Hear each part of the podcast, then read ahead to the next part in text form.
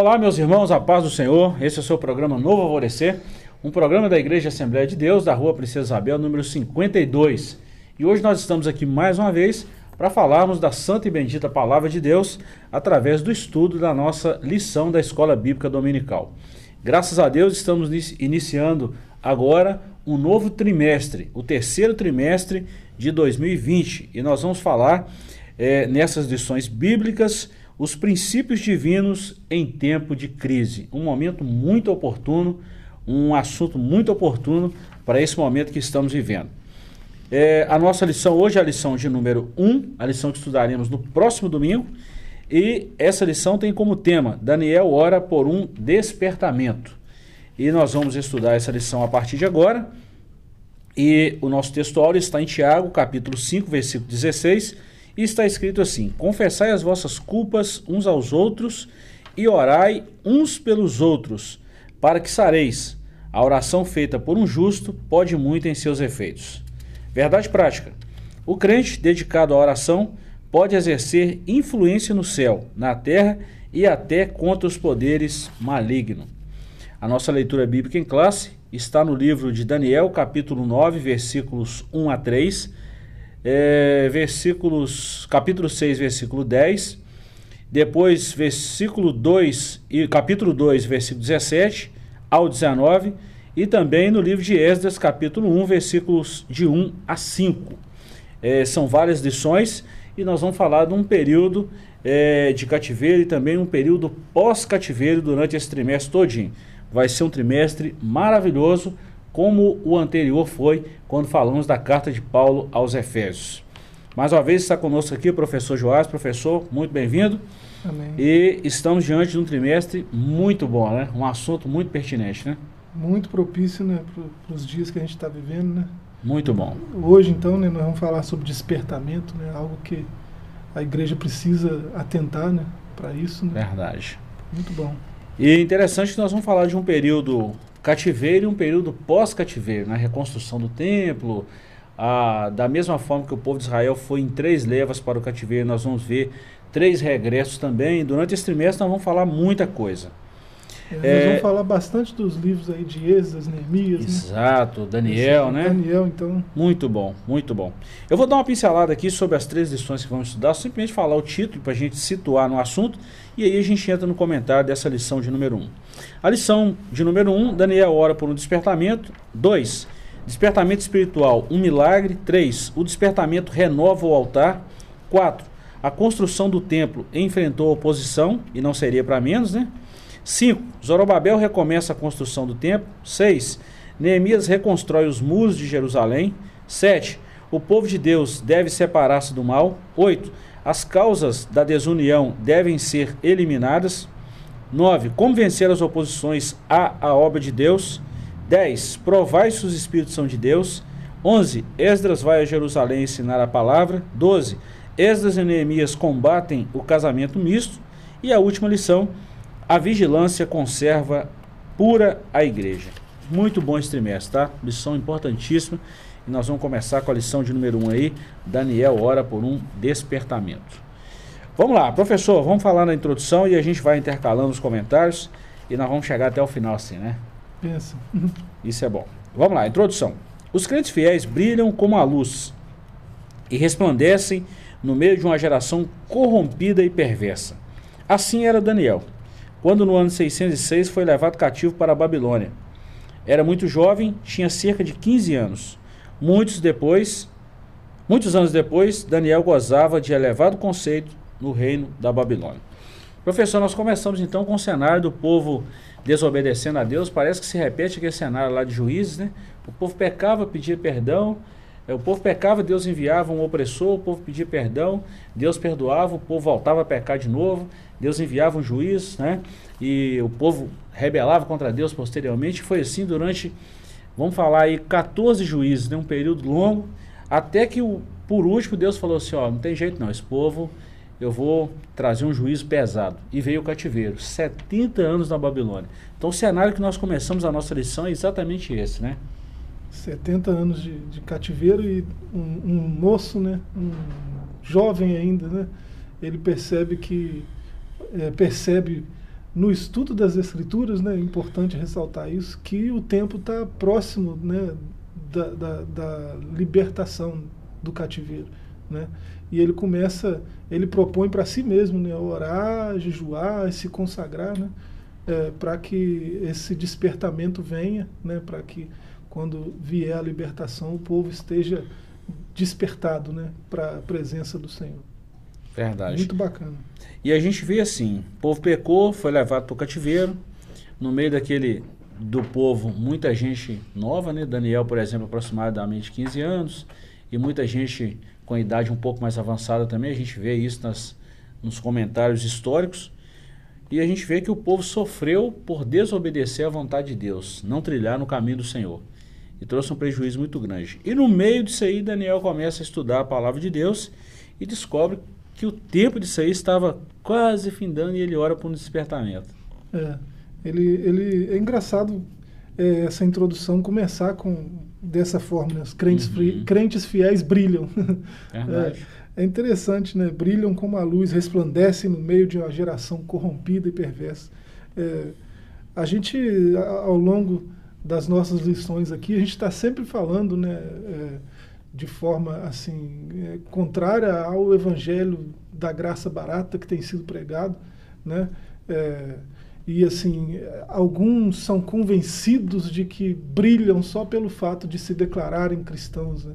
É, o brilho que o saudoso Eurico Bergstein está falando aqui não é esse tipo de brilho que a gente está acostumado a ouvir, né? Nas, uhum. desses é, arautos da graça barata. Né? Esse brilho aqui é brilho de alguém que teve a vida transformada. Né? É, não, não para fazer a diferença tem que ser diferente. Né? Não adianta é, é, querer fazer a diferença estando do mesmo jeito que está, né? vivendo a mesma vidinha. Né? É, é, preciso uma conversão genuína. Né? Então, no meio de uma geração corrompida e perversa, surge um jovem que não é corrompido e perverso. Por isso que ele brilha. Graças né? a Deus. O brilho está no fato dele ser diferente dessa geração inteira, né? uma geração inteira de, de corrupção, de perversidade. Né? E alguém é, no meio dessa geração se destaca, se destaca por ser diferente. Né?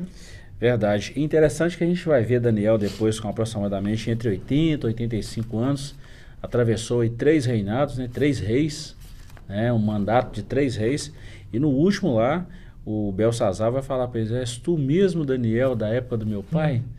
Interessante que não houve variação em Daniel, né? Isso é muito bom, né? Já pensou passar uma geração inteira, né? E permanecer com a mesma integridade, com a mesma firmeza de propósito. Verdade. Né? Da juventude ainda. Né? Verdade. Né? e é... esse texto que eu citei aqui está lá em Daniel, capítulo 5, aquela mão misteriosa que aparece na parede, né?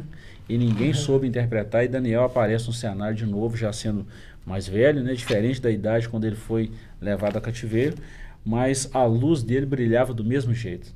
A verdade, professor, a gente pode até falar isso, que a luz que brilhava em Daniel não era uma luz própria, era a luz isso. do Senhor, a luz de Deus, a luz de Cristo. Por isso que essa luz deve brilhar em nós hoje, né? Isso. Se a gente quiser brilhar em nós, de nós mesmos, não vai ter força, vai ofuscar rapidinho. É. Mas a luz de Deus em nós, ela permanece. Muito é, bom. Isso é tremendo, né? Muito bom. Vamos lá, capítulo 1. Daniel foi despertado para orar. Ao ler o profeta Jeremias, Jeremias 29, 10, ele observou que os 70 anos do cativeiro da Babilônia estavam para findar. Todavia, ainda não era possível notar qualquer sinal de alguma coisa estivesse acontecendo na direção de uma mudança radical. Assim, Daniel começou a orar, com jejum, cobrindo-se de saco e cinza, em sinal de profunda tristeza, e orou com perseverança. Aí nós vamos falar três tópicos aqui. Talvez não dê para a gente ler tudo por causa do nosso tempo, mas nós vamos citar, claro. Daniel vivia uma vida consagrada a Deus. Isso dava-lhe condições de orar. A Bíblia diz: a oração dos retos é o seu contentamento. Está lá em Provérbios 15, versículo 8. E ele, o próprio Deus, escutará a oração do justo, também no versículo 29, que é a sequência. Então nós temos dois contextos aí, professor. Primeiro, que Daniel estava estudando o rolo do profeta Jeremias, né, o livro do profeta Jeremias, Sim. e descobriu que o tempo em que Deus falara a Jeremias estava chegando ao fim. Só que ele não tinha visto nenhum sinal que levava a isso. Pela profecia, pela Bíblia, estava estava chegando ao fim. Mas não tinha nenhum sinal que apontava para isso. Só que como ele era um camarada muito espiritual, o que, que ele falou? Já que não tem nenhum sinal, eu preciso orar, eu preciso consagrar minha vida. E foi nessa oração, nesse despertamento, que Deus começa a falar com ele de uma forma muito especial. É, esse despertamento começou em, um, em uma pessoa, né? Ele, ele decidiu dirigir o meu rosto ao Senhor Deus para o buscar com oração e rogos e jejum e pano de saco e cinza. Né? Ele decidiu, ele se voltou para o Senhor, né? E se dirigiu ao Senhor em oração, em jejum, né? É, essa, essa, essas expressões que são usadas aqui, né? Cobrir de pano de saco, de cinza, né, é, ele estava expressando é, de forma exterior né, a sua tristeza, né, a sua amargura pelo cativeiro, né, embora ele tenha certeza pela escritura que isso está acabando, que isso vai passar, né, ele se mostra pesado, contristado por não haver é, nada que sinalize isso né, quando ele olha em volta. Então ele vai é, para o lugar certo, que é aos pés do Senhor que fez a promessa, né? É, e vai buscar do Senhor resposta. Né? Por que, que é, o que ele está vendo não condiz com o que ele percebeu na Escritura? Né? E a gente vê é, no contexto, né? a gente vê que Deus responde assim que ele começa a orar. Né? É, Primeiro Deus dia, não, né? Deus não demora em responder. É, alguém que se, se dobra diante de Deus com sinceridade, né? não tem, não vai deixar de ser respondido, né? não tem sua oração desprezada.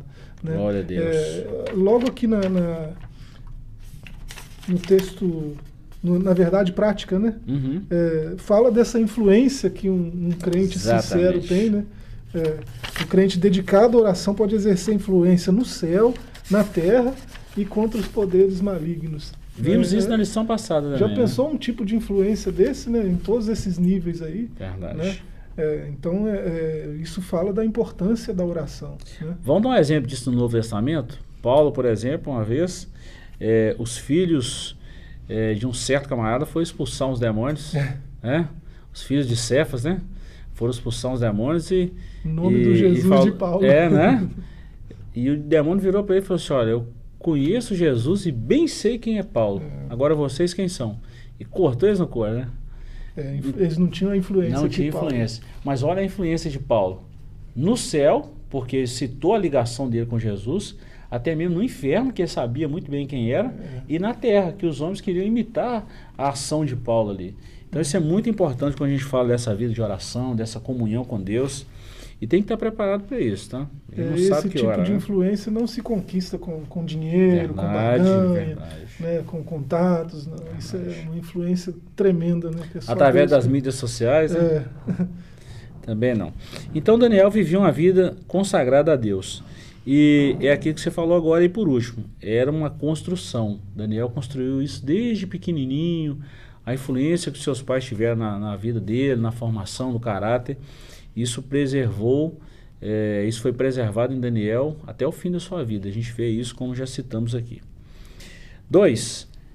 A estatura espiritual de Daniel capacitava-o para enfrentar verdadeiros combates em oração. Muitos crentes não conseguem servir de ajuda decisiva com as suas orações, porque nunca chegaram a experimentar o que significa combater em oração, o que significa perseverar firmemente em oração.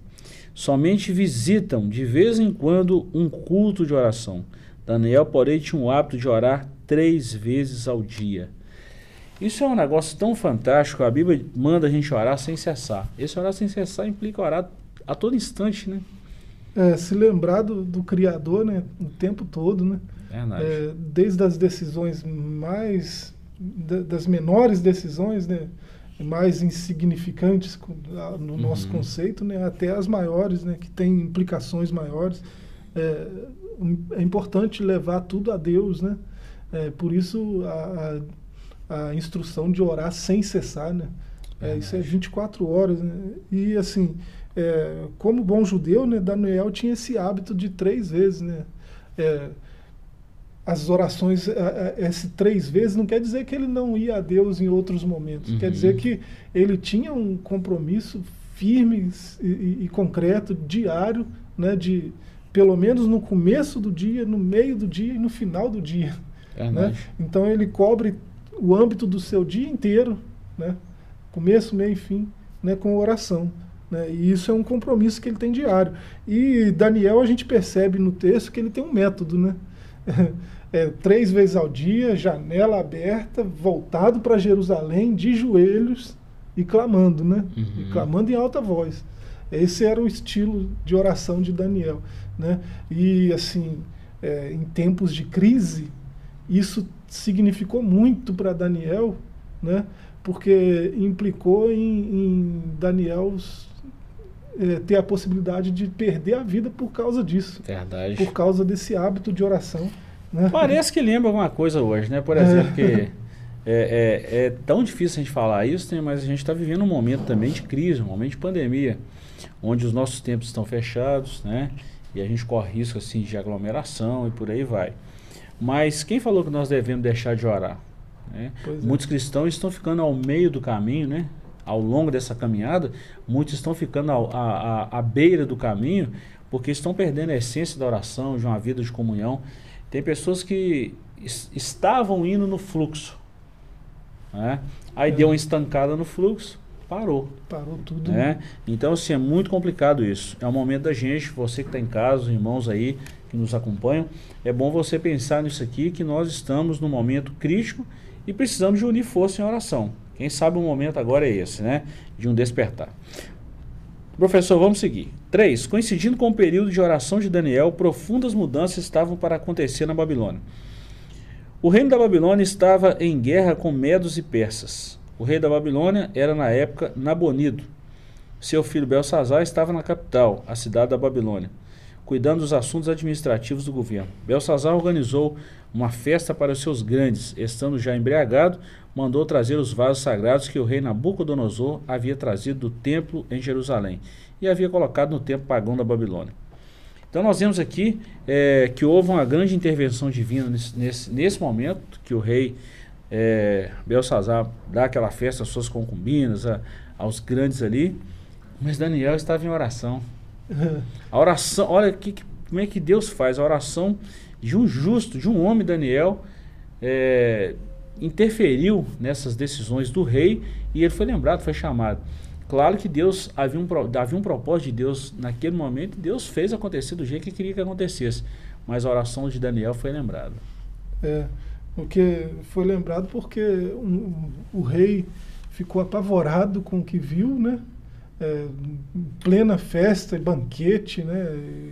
E, e parece uma mão do nada e começa a escrever na parede, né? Escrever é, coisas que ele não está entendendo o que, está escrevendo. Né? Verdade. Né? E ele chama os sábios, os, né, os magos lá do, do, do da corte, uhum. e ninguém consegue interpretar o negócio. Né? Aí ele lembra, ó, oh, tem, alguém lembra ele, tem um, tem um sujeito aí que ele é especialista nisso, né?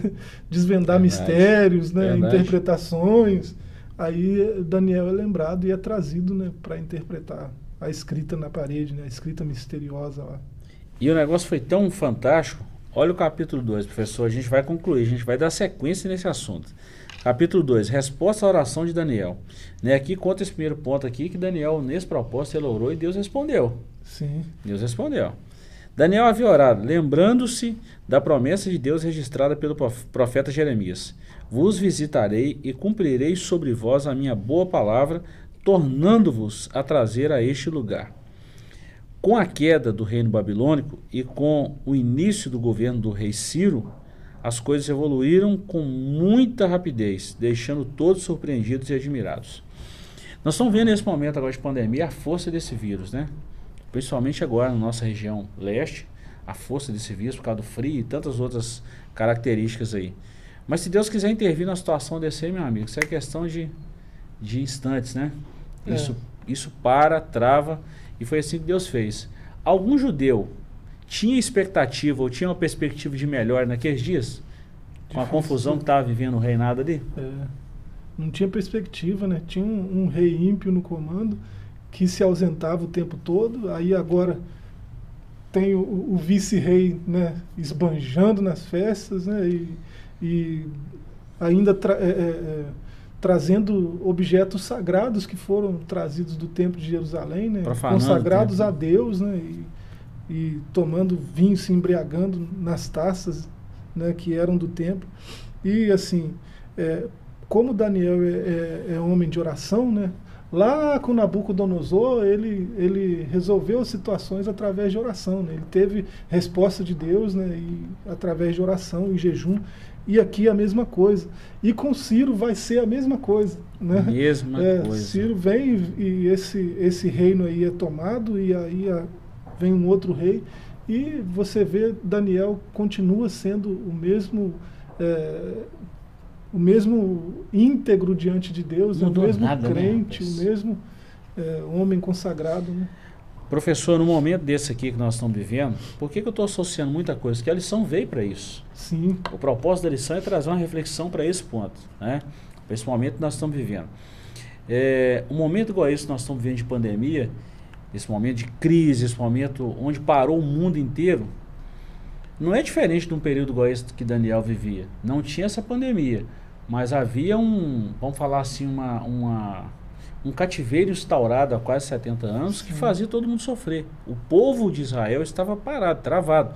Assim como a igreja hoje, quando eu falo igreja, estou falando dos tempos, movimentação, estão também parados em alguns quesitos. Só que Daniel não perdeu a postura dele de oração.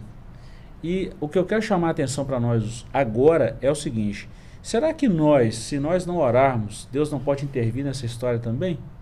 Claro eu creio que Deus vai intervir e assim, é, a exemplo, se Daniel é exemplo, né, pode acontecer de, é, a exemplo de Daniel, né, aqueles decretos absurdos, né? Exatamente. É, alguns, um deles, por exemplo, teve a clara intenção de fazer Daniel parar de orar. Sim, né? não pode mais. É, ninguém deve invocar outro Deus, senão, né, dizia o decreto. E assim, hoje, no Brasil, sobretudo, a gente vê é, decretos tão absurdos quanto, né? É, lá no, no, Rio de Janeiro, uma prefeita né, de, de, promulgou uma lei desse tipo, né, que é, pode fazer o culto, mas não pode é, fazer oferta, não pode evangelizar, entregar folheto, nem nada desse tipo. E uma série de restrições, assim, coisas que são próprias do povo de Deus. Né? É, e assim, não, não é de se assustar que daqui a pouco apareçam decretos do tipo proibindo a oração, proibindo. Eu não duvido que isso aconteça, né? Do já, jeito que a coisa Já tá. aconteceu tá... uma, uma vez, né? Não, não, é. É, não é impossível acontecer de novo, não. Professor, nós falamos aí o que a Bíblia realmente relatou, o que, a Bíblia é, relata que aconteceu, que foi o primeiro ponto aí também, né? Agora, conforme essa declaração de Ciro, estava cumprida a promessa divina através do profeta Jeremias. Mas tudo foi como, como diz a Bíblia, tudo muito mais abundantemente além daquilo que pedimos ou pensamos. Vejamos, pois, o que estava para acontecer. Letra A. Todos os judeus seriam liberados para voltar para Judá, caso quisessem. Aí Esdras fala isso no capítulo 1, versículo 3. B. Receberam permissão para reedificar o templo. E a letra C. Todas as despesas da construção do templo poderiam ser tiradas dos tributos de além do rio. E o último, os vasos sagrados devem ser entregues aos cuidados de Zorobabel, nomeado governador dos judeus pelo rei Ciro. Olha bem, se a gente pegar Daniel, Esdras e Neemias, nós vamos ver a reconstrução desse povo num momento de crise. Um Sim. cativeiro, um negócio pegando, um negócio terrível, feio. A situação era caótica, caótica. Eu vou falar que a devassidão do, do cativeiro foi tanto, ou talvez até numa tonalidade maior do que essa pandemia que nós estamos vivendo agora. Não é de se assustar, tem muita gente que fica abismado com isso, mas a verdade é essa. Mas o povo de Deus orou. A igreja orou, né? Um homem começou esse, esse movimento da oração. Aí vem a pergunta: será que não está faltando um Daniel nos nossos dias hoje? É. Com integridade, com essa sabedoria, com essa unção de Deus. Não que não tenha, mas eu estou é. falando com essa postura de se levantar para orar. Ou será que não foi para esse propósito que Deus preservou as nossas vidas para esse momento? É, oração é, é, é, é, o termo que aparece aí né, em Daniel, é tefilá, né? É oração, é súplica, é intercessão, né? Ele vem da raiz de, de um verbo que é intervir, arbitrar, né? julgar, é, interceder, suplicar. orar, né? enfim. É, então, é, todas essas coisas estão aí embutidas na, na oração. Né? É, a oração muda os decretos, né? A oração é, é, traz a intervenção de Deus, né? o arbítrio de Deus, né? E, e assim, é, e muitas vezes o julgamento, né? É, e assim, essa oração ela deve, ela deve ter esse tom de, de súplica, de intercessão, né? E assim, com certeza, se o povo de Deus clamar, com certeza a promessa da palavra, da própria palavra de Deus é que ele vai intervir, né? E assim, o povo de Deus tem orado, né? Mas é, muitos têm se omitido, né? É, é, o que parece. Quando a gente fala dessa oração, professor, é, a gente está falando de. Como é que eu vou te falar? De uma. De uma unidade. Nós estudamos isso na última lição. Todos orarem com o mesmo propósito. Unidade da fé. Né? É, a igreja parar. Quando a gente fala da igreja, aí eu estou falando, dando nome às igrejas. Por exemplo, nós estamos falando da Assembleia, tem as igrejas Batista, Nova Vida, Presbiteriana e tantas outras igrejas, Deus é Amor, e tantas outras igrejas, Maranata. O povo de Deus deveria unir em uma só voz e clamar.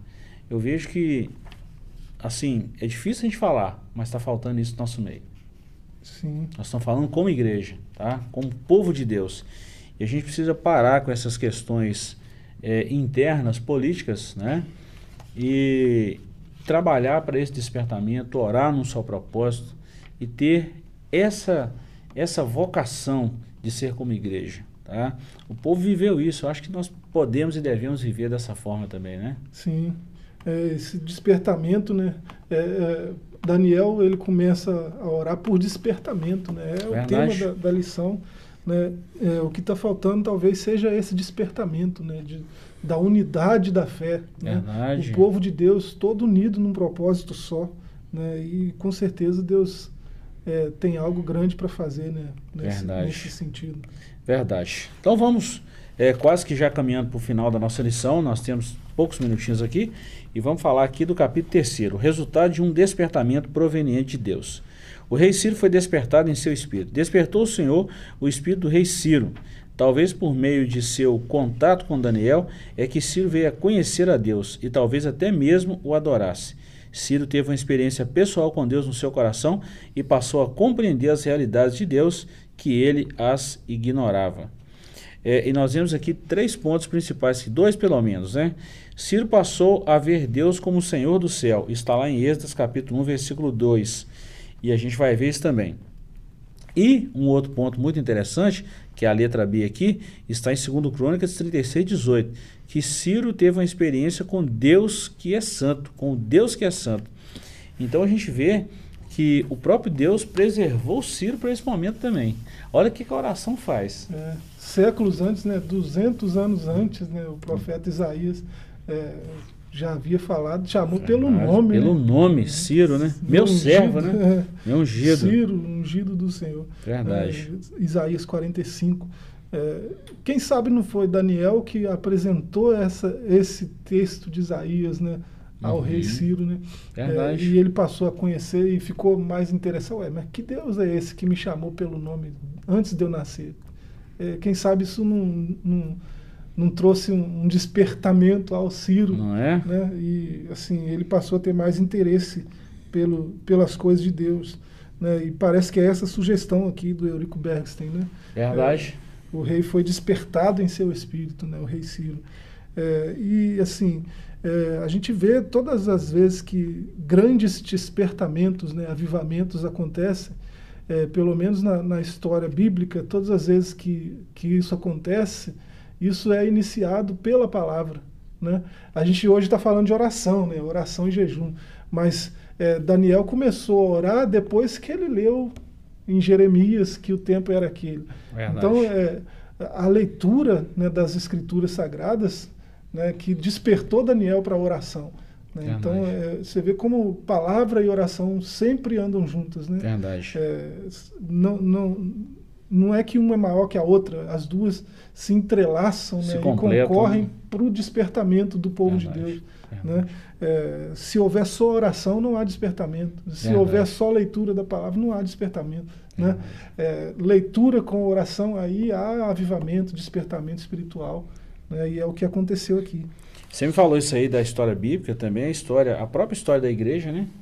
É, graças a Deus Sim. eu tenho o privilégio de lecionar essa disciplina em nosso curso de teologia, fala sobre a história da igreja. A gente viu o avivamento em 1906, o avivamento da Rua Azusa. Começou com um homem, William Como que Seymour orava, né? É? Dá vergonha na gente, né? Só para os irmãos que estão em casa, os ouvintes aí, só para vocês terem noção, nós estamos terminando a nossa lição. Mas segundo a história da igreja, William Seymour, ele começou a orar duas horas por dia. Aí percebeu que duas horas era pouco. Porque ele leu Atos, né? Leu sobre o despertamento, batismo com o Espírito Santo. E ele queria isso para a nação norte-americana. É, e começou a orar. Duas horas ele notou que era pouco. Daqui a pouco ele falou assim: Eu preciso orar mais. E começou a orar quatro horas por dia. E ele percebeu que quatro horas também era pouco. Aí começou a orar oito horas por dia. Segundo a história, ele tinha uma caixinha de sapato, enfiava o rosto naquela caixinha de sapato e orava oito horas constante. Que coisa. E a gente vê o que, que aconteceu, né? Qual o despertamento que Deus trouxe à nação. Irmãos, o segredo é orar. Né? Segundo Crônicas 7,14, né, professor? Isso. Se o meu povo que se chama meu nome, pelo meu nome, orar e se humilhar e se converter dos seus maus caminhos, eu ouvirei dos céus, perdoarei os seus pecados e sararei a sua terra. Então, assim, é muito importante isso, muito importante. Professor, último tópico aqui e nós encerramos. Dois, o rei Ciro recebeu bênçãos espirituais. Olha aí, ó, o profeta Isaías, 200 anos antes, profetizou acerca de Ciro, chamando de ungido do Senhor. Isso nos permite entender que o Espírito Santo deve ter-lhe proporcionado alguma bênção espiritual. Cada despertamento traz bênção para o coração do crente. É. Então, se eu sou despertado a orar, a fazer alguma coisa em prol da obra de Deus, em prol da humanidade, né, de salvar alguém, de tirar alguém das consequências do pecado, pode ter certeza que o próprio Deus está no negócio e ele vai agir, agir sem dúvida nenhuma. Então é isso, é oração e palavra que traz despertamento. Verdade. E é independente da situação, do momento, do decreto do rei, né? É independente Dependente. disso. Né? O, o, seu, o seu devocional é igual de Daniel, três vezes ao dia, janela aberta, voltado para Jerusalém, de joelho. Não muda por causa de decreto, não muda por causa de, de, de homem nenhum, porque é, esse é o seu devocional com Deus. É né? Não tem que mudar. Né? E se, se, se houver a persistência, se houver né, o empenho né, e, e, a perseverança que convém aos santos, né, ainda convém, é, no final haverá vitória, com certeza. E ah. esse despertamento que a gente tem falado aqui. Né? Verdade. Né? Queridos, chegamos ao final do nosso programa de hoje e queremos deixar uma mensagem de Deus para o seu coração. Não é hora de nós juntarmos forças e orarmos com um propósito? Que propósito é esse? De adorar a Deus, de glorificar o Senhor e de pedir ao Senhor que neutralize a força desse vírus? Talvez não foi por esse momento que o Senhor nos preservou com vida para esse momento agora tão difícil que estamos enfrentando? Lembre-se de uma coisa: em todos os momentos, em todas as circunstâncias, Deus está no controle de toda situação. Ele jamais perdeu o controle e jamais perderá. Deus te abençoe, que o Senhor te guarde. Até o nosso próximo programa, se o Senhor nos permitir. Nos acompanhe através das nossas mídias sociais e fique ligado através do nosso canal no YouTube, ADEC TV. Deus te abençoe e até o próximo programa.